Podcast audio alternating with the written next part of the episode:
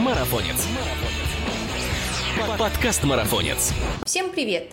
Это подкаст «Марафонец». Здесь мы обсуждаем бег и спорт на выносливость. Тренировки, экипировку, соревнования, мотивацию. Другими словами, все, что делает нас сильнее, а жизнь активнее. И с вами его ведущий Мирова Ася. Спонсор сегодняшнего подкаста – Магний Диаспорал 300. Судороги ног мешают улучшить спортивный результат? Магний Диаспорал 300 при спазме икроножных мышц. В любое время, в любом месте один стик-пакет раз в день. Магний Диаспорал 300 для твоих побед. Подробнее о препарате вы можете узнать на официальном сайте diasporal.ru. Перед применением необходима консультация специалиста. Наконец-то свершилось то, чего ждали любители бороздить водные пространства искусственных и природных водоемов. Первый водный выпуск полноценного подкаста о плавании, ну, в отдельном его рассмотрении от триатлона. Начнем мы, пожалуй, с самых азов и выясним, в каком возрасте учиться плавать лучше всего, правдивы ли мифы о плавательных генах и булавках, и почему мы, появившись на свет из водной среды, испытываем страх перед этой стихией. Введет нас в курс дела уже бывавший в гостях марафонца, эксперт, создатель школы Swim Rocket и автор методики обучения плаванию ракета Никита Кислов. Никит, привет! Спасибо, что заглянул к нам в марафонец. Сейчас мы будем тебя мучить дилетантскими такими вопросами в основном, так как это наш первый подкаст по плаванию, отдельно от триатлона, если рассматривать. Поэтому придется тебе отвечать на новичковские вопросы плавуна, который еще только хочет плавать. Готов? Да, привет, я готов с удовольствием поделиться. Отлично. Вот слушай, говорят, что умение плавать, давай начнем прям с самых азов, э, с наших генов, заложено в нас генетически. И если поместить грудничкового ребенка в воду, кинуть его туда, и он сразу вспомнит все, что надо, и будет выполнять плавательные движения инстинктивно. Как же так выходит, что мы теряем этот навык с годами, и так много людей испытывают страх перед первым погружением? И это нормально, я сразу хочу сказать, потому что если бы мы с детства практиковали плавание, то мы бы, наверное, не боялись и не теряли этот навык. А так как мы этим не занимаемся, естественно, навык э, и, в принципе, мы забываем, что мы могли когда-то с детства плавать. Слушай, а правда говорят, что взрослого человека научить, если он ни разу не плавал до этого, сложнее, чем ребенка? Каждый случай настолько индивидуален, что ты и взрослого можешь месяц учить, и ребенка месяц учить. У тебя и ребенок может на первом-втором занятии поплыть, и взрослый может на первом занятии поплыть. Ну, то есть э, это неправильные там какие-то устои. А, значит, это миф. Так, с этим разобрались. Слушай, ну я помню, как меня в детстве бросили в воду со словами «Сейчас нормально, нормально, инстинкт сработает, она выплывет». Я, конечно, была в диком вообще восторге, точнее шоке от происходящего, что меня родные люди закинули в воду, но, в принципе, я так и сделала и выплыла. Но взрослого человека, который пришел на тренировку на первую, наверное, так за борт э, просто не скинешь безнаказанно. Но с чего тогда учат плавать? Ну, первое, я хочу э, передать привет всем таким учителям. Э, это обычно папы и там дяди, и сказать, что ни в коем случае так делать не нужно потому что, да, физически человек, скорее всего, выплывет, он начнет работать по собачьих, но в голове у него будет страх, страх воды, страх утонуть и недоверие, в принципе, к воде. Вот, поэтому мой совет э, всем, кто хочет научить своих детей плавать, лучше отдайте тренеру, чем вот учить самому и так. Это, это первое. Второе. А в бассейне все учится потихонечку, постепенно, по градиенту начиная с мелкой части, постепенно усложняя упражнения и уходя там на глубокую часть. Основная, основная задача в том, чтобы будь то ребенок, будь то взрослый, чтобы просто не было страха, и человек понимал, что он находится в безопасной э, субстанции, скажем так, да, такая как вода. Угу. Вот если, если коротко, то так. А что же делать с теми, кто уже, знаешь, неплохо себя чувствует в воде, там где-то научился, в принципе, хорошая дыхалка, потому что человек занимается спортом, но плывет как научился. Трудно таких переучивать. И что сложнее всего переучить в таком человеке? Я, наверное, скажу так, что сложнее переучивать того, кто не готов переучиваться. Угу. Потому что даже по опыту нас, когда э, по, ну, по нашей школе, когда много людей записываются на занятия, и мы спрашиваем, какой у вас уровень, особенно мужчина это любит, говорит, они говорят, да я плаваю круто. Вот если мужик говорит, я плаваю круто, значит, скорее всего, надо его записывать в начальный уровень, потому что тот, тот, кто плавает действительно круто, он точно говорит время, допустим, да, там, я плаваю кролем, там, за 18 минут, вот, а если человек говорит, да я нормально, четко плаваю, я крутой, значит, это, скорее всего, новичок. Вот.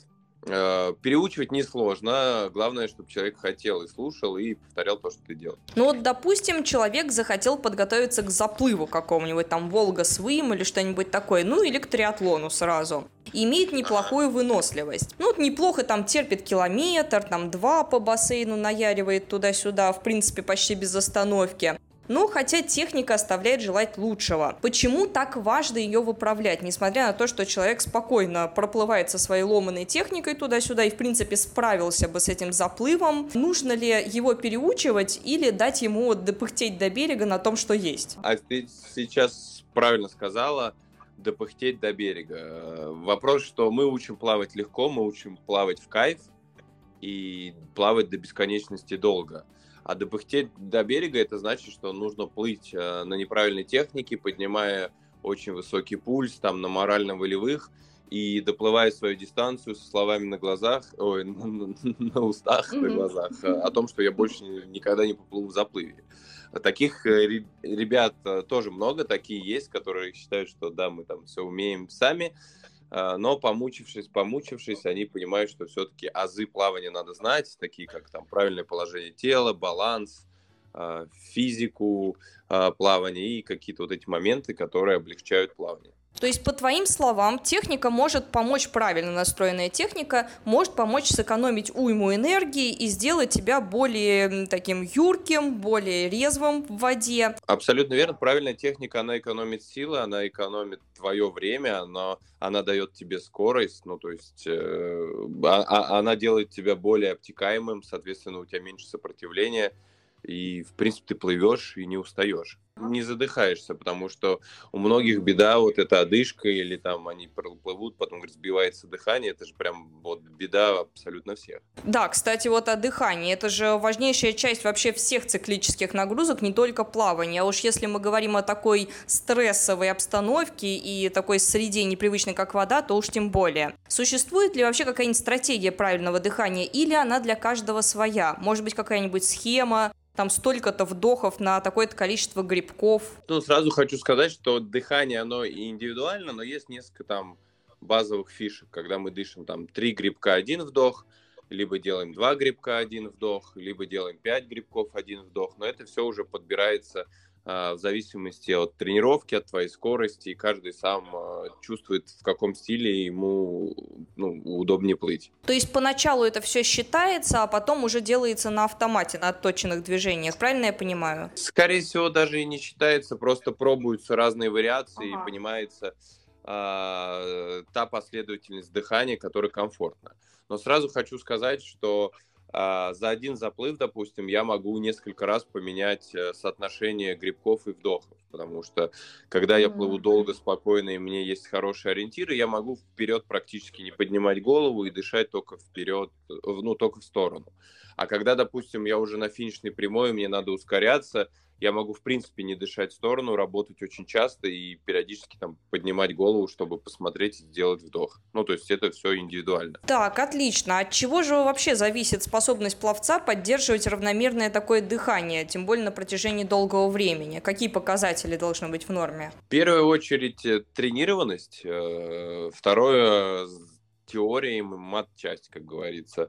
То есть, грубо говоря, когда ты регулярно тренируешься, ты знаешь, что ты правильно тренируешься, правильно работаешь на технику, делаешь специальные упражнения там, а, на координацию, на соотношение поворота головы, грибка, вдоха, ты знаешь, какой момент правильно выдыхать, ты знаешь, какой момент скользить, ты знаешь, какой момент добавить ноги, и вот в результате всего этого у тебя и ставится дыхание. То есть ты правильно дышишь, нужный момент, где надо ты потерпишь, где надо ты подышишь и так далее. А почему сбивается именно у обычных людей? Просто ну, от незнания информации, в какой момент и как ну и, соответственно, и по технике правильно дышать. Слушай, а вот э, беговые тренировки могут помочь как-нибудь в этом деле? Например, расширить объем легких или натренировать сердечную мышцу для плавания? Или это специфичная нагрузка, и одно с другим никак не совмещается? Беговые тренировки, так же как плавание дополняет бег, э, бег дополняет плавание или там велоспорт, тем, что просто это циклическая работа на выносливость, да, где ты просто раздышиваешься.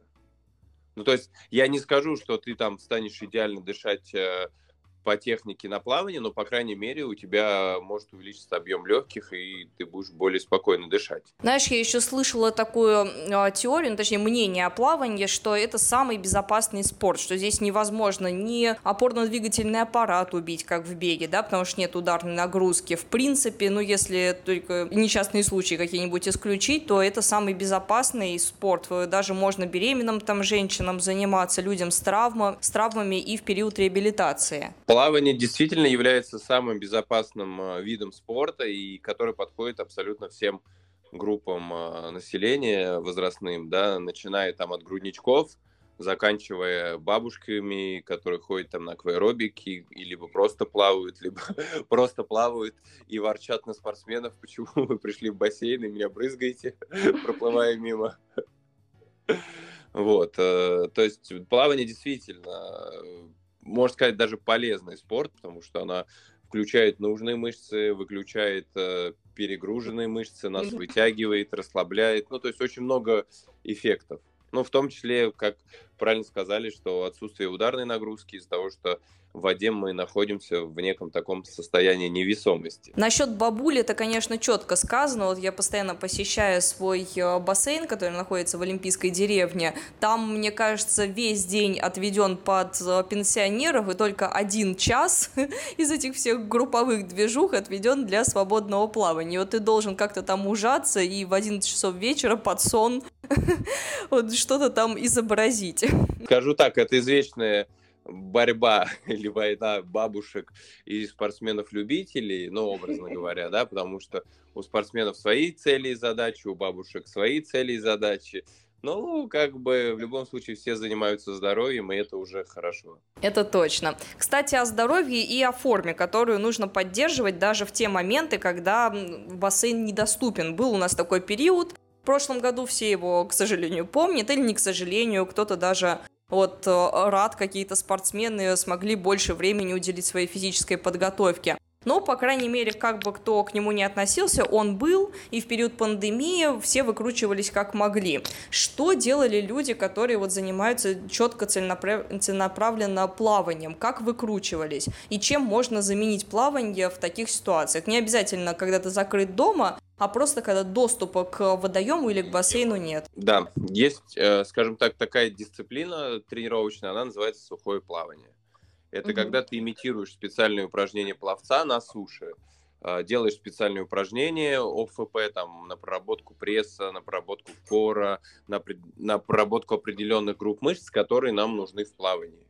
То есть вот этот комплекс, он очень популярен, и Э, я помню, что так совершенно случайно получилось, что перед э, тем, как нас в том году всех посадили, я записал видеокурс, и получилось так, что мы его выпускаем, нас всех сажают сидеть дома, и курс там просто бил какие-то результаты, в день было по 80 э, продаж, а, помню, писали ребята из Америки, что у них, у них PayPal, прикрутите PayPal, я сижу в деревне, пытаюсь прикрутить этот PayPal, чтобы они могли купить э, курс э, и заниматься дома. Вот. Ну, то есть сухое плавание, да, вот, образно говоря, специальный комплекс упражнений для пловцов на суше. Вот ты там тянешь резину, делаешь грибок, ну, в общем, после этого обычно в воде гораздо легче. То есть ты локально прорабатываешь нужные мышцы. В общем, выход есть. Было бы желание трудиться. Конечно, конечно. Скажи, а что насчет силовых работ? Нужны ли вообще тренировки в зале вот с железом? Или у пловцов и так уже широкая спина, которая не нуждается в качке? Если да, то какие упражнения порекомендуешь и на каких тренажерах? Что касается тренировки в зале силовых для пловцов. Первое. А, я очень рекомендую, если вы никогда не занимались в зале правильно, просто взять тренера по фитнесу, чтобы он, по крайней мере, поставил технику. Упражнения, как правило, все те же самые. что и для обычного человека. Просто эта задача укрепить основные группы мышц, которые нам помогут в плавании. Я не рекомендую там сильно там увлекаться или перерабатывать с грузами, потому что можно либо повредить, ну, там, нанести себе травму, либо просто перегрузить мышцы, и для плавания уже будет тяжело. То есть, скорее всего, зал это больше такая средняя силовая работа, чтобы ну, просто почувствовать свой мышечный корсет. Ну, с физической стороной вопроса, в принципе, картина понятна. Теперь давай о психологической части поговорим. Для человека вода, тем более открытая, хоть мы, в принципе, и до рождения там привыкли болтаться, и это привычная была когда-то среда обитания, но все же сейчас э, испытываем некий стресс, особенно когда это где-нибудь на открытой воде, как я уже сказала, триатлон, там э, переплывания каких-то водоемов, и многие боятся глубины, течения, судорог, ну, у кого что. Что делать с головой в такие моменты? Э, о чем думать на заплыве и как не впасть в панику? Ну, первое. Что думать с головой, о чем, дум... о чем думать и как не впасть в панику. Первое. Перед тем, как пойти на первый свой официальный заплыв, вы должны потренироваться просто на открытой воде просто попробовать воду, пощупать гидрокостюм, посмотреть, как сидит шапочка, как у вас в очках, особенно там опустить голову под воду, потому что многие первый раз боятся, там, э, думая, что вода зеленая, страшная, грязная, там и так далее. Да, по факту это нормальная вода, просто цвет водоемов в России он такой зеленый.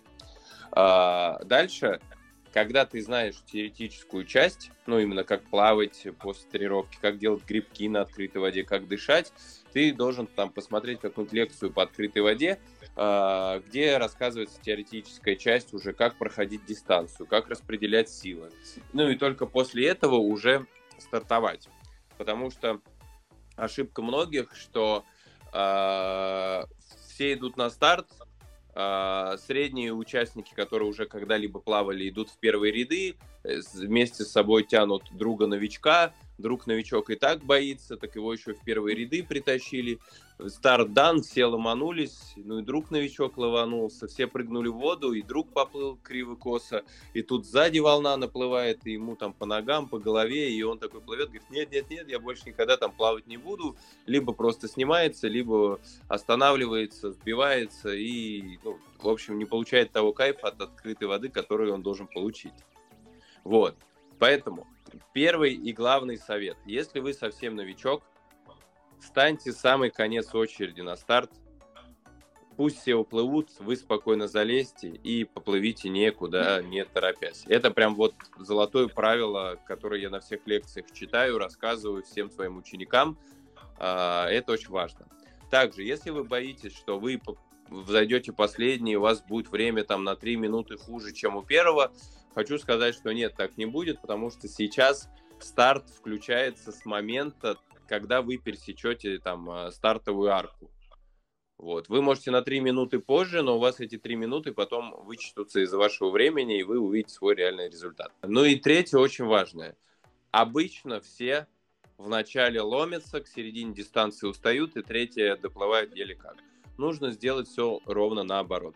Первые пол трассы мы плывем вообще никуда не торопясь, мы плывем в тренировочном режиме, пускай вас всех обгоняют, вы плывете, разогреваетесь, включаетесь и начинаете чувствовать ну, чувствуете открытую воду. Дальше уже, если после середины дистанции вы почувствовали, что все круто, а вы это почувствуете, уже можно добавлять. Скажи, вот сейчас ты уже опытный э, пловец, ну, когда-то ты тоже с чего-то начинал, а может, и опытные пловцы тоже попадают в такие ситуации, когда очень стрессово, я не знаю, какой-нибудь там э, Норсмен, да, когда вокруг бушует буря и не знаешь, что делать. Вот расскажи какую-нибудь историю своей э, личной практики, когда была стрессовая ситуация, и тебе удалось из нее выкарабкаться. выкарабкаться? Не знаю, честно сказать, что для меня сейчас все эти стрессовые ситуации, как для всех слушателей, просто пойти почистить зубы, ну, в смысле, да, ни, mm-hmm. ничего страшного нет, это уже рабочий.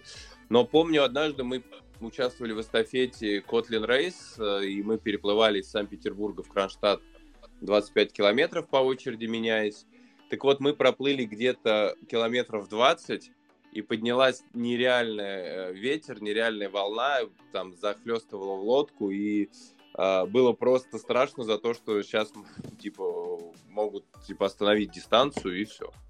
как бы, ну, но по факту даже в высокую волну, что тебе ничего не остается делать, как просто спокойно плыть, тянуть грибок и, ну, просто знаешь, что скоро там доплывешь. Мне кажется, пульс в такие моменты просто зашкаливает. Как-то дыхание выровнять. Пульс, скорее всего, у новичков заскаливает, э, дыхание сбивается. И вот тут самое главное просто не паниковать, дать себе размеренный темп. Вот, кстати, а, это и происходит у многих новичков, когда они стоят на старте, тут э, дали там стартовый свисток, все ломанулись. Э, мало того, что вы нагрелись в гидрокостюме, вам жарко, так вы еще вбегаете в воду, а вода холодная, и получается у вас спазм. Mm-hmm. Помимо того, что вам страшно, из-за холодной воды у вас просто грудь может так немножко сдавливать. Угу. И на это накладывается паника, и вы такие, ну все, хана. Вот, поэтому Э, что нужно сделать? Нужно не спешить, нужно взять либо подышать спокойно в воду, либо там спокойным, размеренным э, стилем плавания начать плыть, не торопясь, следить за дыханием, там вдох-выдох, и все это пройдет. Угу. Вынуть из э, гидрокостюма бумажный пакетик в воде и в него подышать. Не, такой не надо.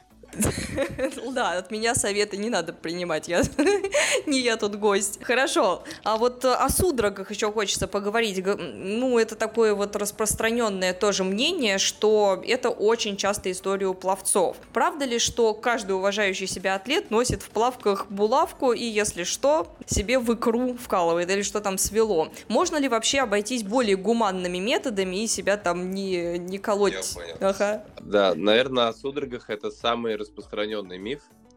А, и, в принципе, наверное, я расскажу так, что по опыту я ни разу не слышал, не видел, что у человека свело там судорогу, и он утонул. Там ноги, руки, все ему свело, и он даже не смог ничего сделать.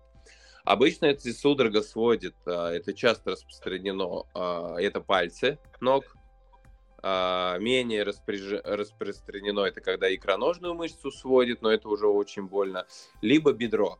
Ну, бедро очень редко. Вот, но в любом случае, помимо, если у вас даже свело там одну ногу, у вас есть вторая нога, у вас есть две руки, и вы спокойно сможете держаться на воде. Что нужно сделать? Нужно просто мышцу, которая сводит, натянуть, растянуть э, на себя. Допустим, если нога, просто потянуть стопу и постараться ее разогнуть. Вот, если это пальцы, их можно просто помассажировать, они отпустят. А, вот, никаких булавок не нужно. А, во-первых, это уже старый какой-то метод, во-вторых, он очень больный, а в-третьих, э, ну, заразу можно какую-то занести, все-таки колоть себя иголкой. Вот. Еще одна важная мысль, которую я хочу сказать, что, ребят, не бывает такого, что если вы на тренировках плаваете и у вас не бывало судороги, вдруг резко она в заплыве у вас начнется.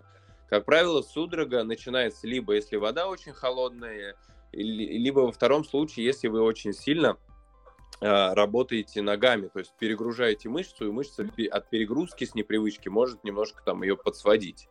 Если вы плывете ваш заплыв, как обычно, на тренировке, на тренировке у вас никогда ничего не сводило, то шанс, что будет судорога, очень мало, маловероятен. Вот. Слушай, ну вот э, если, а если ситуация, что человека частенько так на тренировках такое бывает, как предотвратить эту ужасную штуку, потому что это, конечно, очень неприятно, судороги, особенно, да, икроножные, мне иногда бывает такое, особенно по ночам, что, может быть, что-то пропить э, или тренировать особым образом. Растяжка, скорее всего, поможет. Что порекомендуешь? Если судороги никогда не было, то я не рекомендую ничего делать, потому что ее, скорее всего, не будет. Если она есть, периодически сводит, э, доктора и спортврачи рекомендуют всякие общие э, комплексы витаминов попить, вот все, где все подряд есть, э, и якобы от этого отпускает. Я рекомендую просто хорошенечко разминать, э, допустим, если у вас сводит икроножку перед тренировкой, можно ее даже погреть в душе и ну, просто проконтролировать, что мышца теплая, мышца готова к нагрузке, и тогда ну, ее не должно сводить. Круто, спасибо тебе большое за совет, э, потому что у меня такой частенько в бассейне бывает. Воспользуюсь, колоть себя не буду, хотя и не колола, в принципе. Мне ничем не надо колоть, да, просто по попробуй немножко поразминать, э, может быть, поприседать, поставать на носочки, чтобы мышца ну, разогрелась и почувствовала что работу. Спасибо. А, вот я вначале, представляя тебя нашим слушателям, сказал, что ты основатель двух школ по плаванию. Это Swim Rocket и Swim Rocket Kids. В чем особенность вашей школы? Наверное, это не двух школ по плаванию, это все-таки mm-hmm. одно, просто Одна, да. Swim Rocket это взрослое направление, Swim Rocket Kids mm-hmm. это детское подразделение. А, особенность, наверное, в том, что мы просто любим то, что мы делаем. Мы учим людей круто плавать, плавать ракета, как ракета. Мы это делаем в кайф, и вот эту философию несем нашим ученикам. Если это, если это коротко. За 4 года мы научили плавать, наверное, более 10 тысяч человек, и вот эта философия, методология, она доказывает, что когда ты в расслабленном состоянии, когда тебе все в кайф, когда тебе все нравится, то у тебя и результаты придут быстрее. А, собственно, об учениках. А кто может прийти на обучение? Доступно ли оно каждому атлету, например, от нулевого уровня до профессионала? И есть ли у вас, может быть, какие-то открытые тренировки, куда человек может прийти, посмотреть и решить для себя, будет он дальше продолжать или нет? Начнем с простого. Мы учим плавать взрослых и детей. А, абсолютно любого возраста, абсолютно любого уровня подготовки. Как правило, целевая аудитория во взрослую школу это где-то с 27 лет и там до 60-62 даже к нам приходят учиться. А, почему с 20, где-то даже с 15 до 20 к нам, до 27 к нам не приходят? Потому что там другие интересы у людей. А где-то с 27 людям хочется уже заниматься здоровьем, безопасным спортом, а, ну, чтобы был какой-то еще при этом хороший навык. Uh, уровни в школе абсолютно разные, начиная там полные нули, когда ты даже боишься опустить голову под воду, и вот тренер с тобой работает uh, на мелкой части бассейна, учит азам дыхания, правильному положению тела, до уровней подготовки к открытой воде, к плаванию в триатлоне, ну, то есть уже более продвинутым. Я уверена, что вы делаете доброе дело, потому что плавание это действительно очень крутой вид спорта, безопасный, как мы выяснили, и действительно развивающий всю мускулатуру, потому что при плавании работает, ну, буквально все тело, причем голову это настраивает в хорошем смысле, ты отвлекаешься от суеты, ну и вообще говорят, что вода способствует уменьшению депрессника вот этого, да, ты находишься в такой э, среде, ну, то есть какой-то нирване, что ли, можно сказать, или медитации. То есть это действительно помогает снять стресс и развить свое тело просто по максимуму. Согласен? Абсолютно. Это помимо физических каких-то, да, там, э, навыков и прочее, ты еще отдыхаешь головой, перегружаешь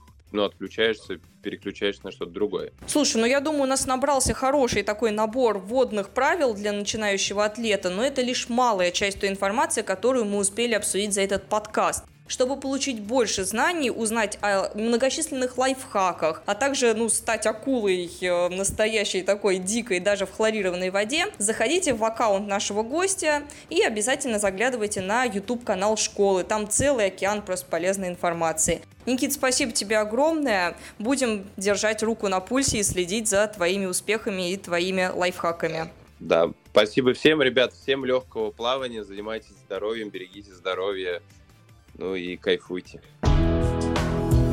Напоминаю, что спонсор сегодняшнего подкаста – Магний Диаспорал 300. Один стик-пакет один раз в день против судорог ног. Магний Диаспорал 300 для твоих побед. Перед применением необходима консультация специалиста.